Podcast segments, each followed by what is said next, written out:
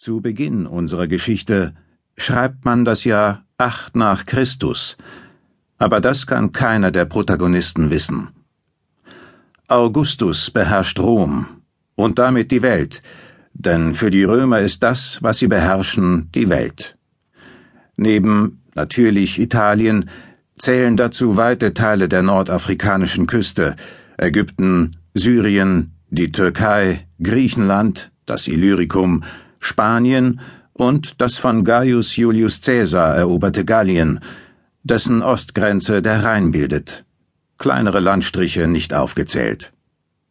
Augustus ist nicht unbedingt gierig auf noch mehr Land, andererseits stört ihn die lange Grenze, die sich am Rhein entlang zieht und einiges an Sold für die Besatzungstruppen kostet.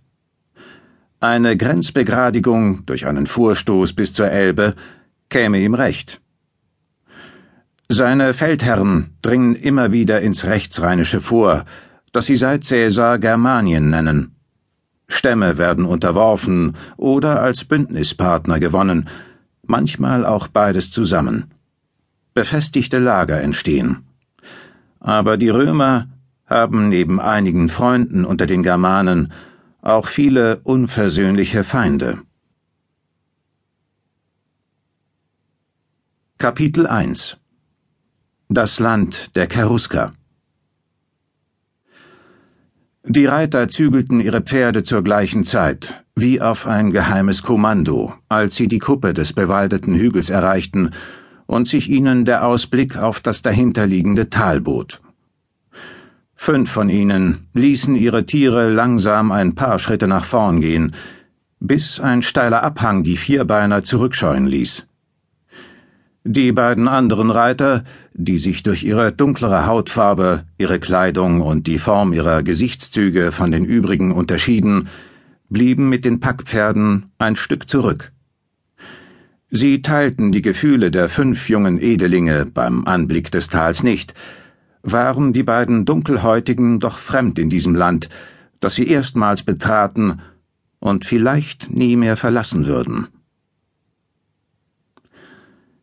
Die Edelinge schwiegen eine Weile und genossen das Gefühl des Daheimseins nach so vielen Jahren in der Fremde. Sie atmeten den spätsommerlichen Duft des Waldes ein, dessen sich allmählich gelb und rot färbende Blätter die Heimat, das Land ihrer Vorfahren, das Cheruskerland, fast noch schöner wirken ließ, als es ihnen in vielen Träumen fern der Heimat erschienen war. Gewiss bot Rom Annehmlichkeiten, die man diesseits des großen Flusses, den die Römer Renus nannten, vergeblich suchte. Aber die steinernen Städte im Süden wirkten tot, verglichen mit dem Leben, das hier überall herrschte. Rings um die kräftigen Eichen und Buchen, die das Land der Menschen mit dem Heim der Götter verbanden, raschelte das Laub. Ein Fuchs stellte vergeblich einem Hasen nach, und eine noch junge Hirschkuh suchte rasch das Weite, als der sanfte Wind ihr die Witterung der Reiter zutrug. Noch spendete Sunna ihre ganze Kraft.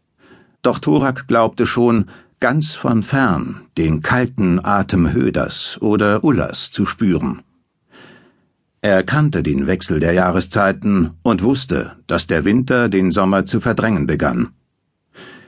Die Römer würden sagen, der Herbst stand bevor. Aber das wusste er noch nicht sehr lange, erst seitdem er die Römer näher kannte. Die Cherusker und auch die anderen Stämme, die von den Römern ebenso pauschal wie einfach als Germanen bezeichnet wurden, teilten den Lauf des Jahres in zwei Zeiten ein.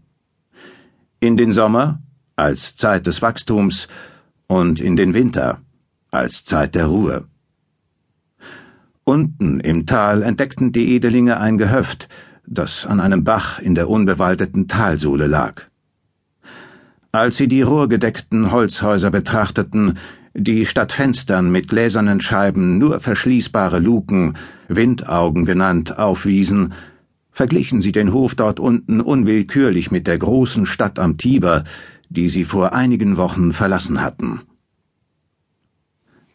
Rom ist es nicht, sagte Armin, der wie so oft die Gedanken der anderen erraten hatte mit einem heiteren Unterton. Aber das zöge ich manchen Ecken Roms vor, selbst wenn ich ein Römer wäre. Das bist du doch, erinnerte Thorak, den Sohn des Fürsten Segimar, daran, dass diesem aufgrund seiner Kriegserfolge das römische Bürgerrecht und der Rang eines Ritters verliehen worden war. Allerdings gegen die Zahlung von 400.000 Sesterzen, wie es ein neues Gebot des Augustus bestimmte. Armin war die Leistung dieses Betrags nicht schwer gefallen. Im Feldzug gegen die Pannonier hatte er ein Vielfaches erbeutet. Armin lachte so laut, dass sein Schimmel unruhig wurde. Bei Jupiter, Thorak, du hast recht, ich bin jetzt ein Römer. Er schlug mit der Faust gegen seine linke Brust. Aber tief hier drinnen bin ich ein Kerusker geblieben bei Wodan. Der spitzgesichtige Brock zeigte hinunter zum Gehöft. Ein Kerusker, der sich vorstellen kann, dort zu übernachten, Armin? Sunna hat ihre Tagesreise bald beendet. Während er mit der linken die Zügel festhielt, machte Armin mit der rechten eine gleichgültige Handbewegung. Weshalb sollte ich dort nicht übernachten wollen? Im Krieg haben wir an weit unwirtlicheren Plätzen geschlafen, wenn wir überhaupt zum Schlafen gekommen sind. Heute Nacht werde ich Kerusker sein, nicht Römer. Wohl nicht nur heute Nacht, warf Turak ein. Armin seufzte und sah mit einem Blick über das Land, der dort etwas ganz anderes zu sehen schien, als die sich ins Unendliche erstreckenden Hügel, Wälder und Moore. Irgendwann wird es hier auch Häuser aus Stein und mit richtigen Glasfenstern geben und Hermen. Er brach wieder in sein gewinnendes Lachen aus. Aber nicht so rasch. In Rom selbst hat Augustus noch eine Menge zu tun. Turak wusste, worauf er anspielte. Octavian, der jetzt von allen Augustus genannt wurde und über das gewaltige Reich der Römer herrschte, hatte im eigenen Stall mit dem Aufräumen begonnen, wie es in Rom die weniger vornehm Sprechenden ausdrückten. Ganze Viertel primitiver, im Schweinemist versinkender Lehm- und Ziegelhütten hatte Augustus einebnen lassen, um dort marmorne Prunkbauten zu errichten. Auf diese Weise beschaffte er dem einfachen Volk Arbeit und beseitigte gleichzeitig die Schäden, die der Stadt Rom in den Bürgerkriegen beigebracht worden waren. Wie sollte der Erbe Cäsars in nicht gerade bescheidener Selbstbeurteilung doch gesagt haben, ich habe eine Stadt aus Backsteinen vorgefunden und hinterlasse eine aus Marmor. Thorak warf einen forschenden Blick in Armins dunkle Augen und entdeckte dort jenes Feuer, das den jungen Cheruskerfürsten auch im Kampf beherrschte. Trotz der vielen Jahre, die Thorak an seiner Seite geritten war und gekämpft hatte, vermochte er Armin nicht recht einzuordnen. Manchmal sprach dieser flammend von einer Sache, aber seine Augen blieben kühl wie das Wasser im Frigidarium einer römischen Therme. Ein andermal sprach Armin gelangweilt von einer Sache, aber das Feuer seiner Augen verriet dem, der es zu lesen verstand, ein brennendes Interesse. So war es jetzt, als Armin sich spöttisch gab. Spottete er über die Anstrengungen des Augustus? Über seine eigene Vorstellung von einem Cheruskerland voller steinerner Prachtbauten? Oder über beides?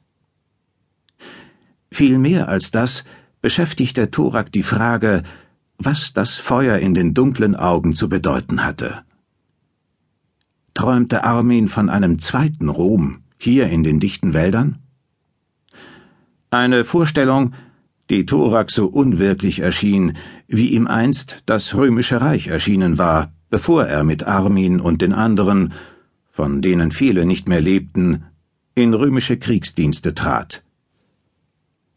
Oder träumte Armin gar von mehr? Thorak fand keine Antwort auf diese Frage und dachte auch nicht länger darüber nach.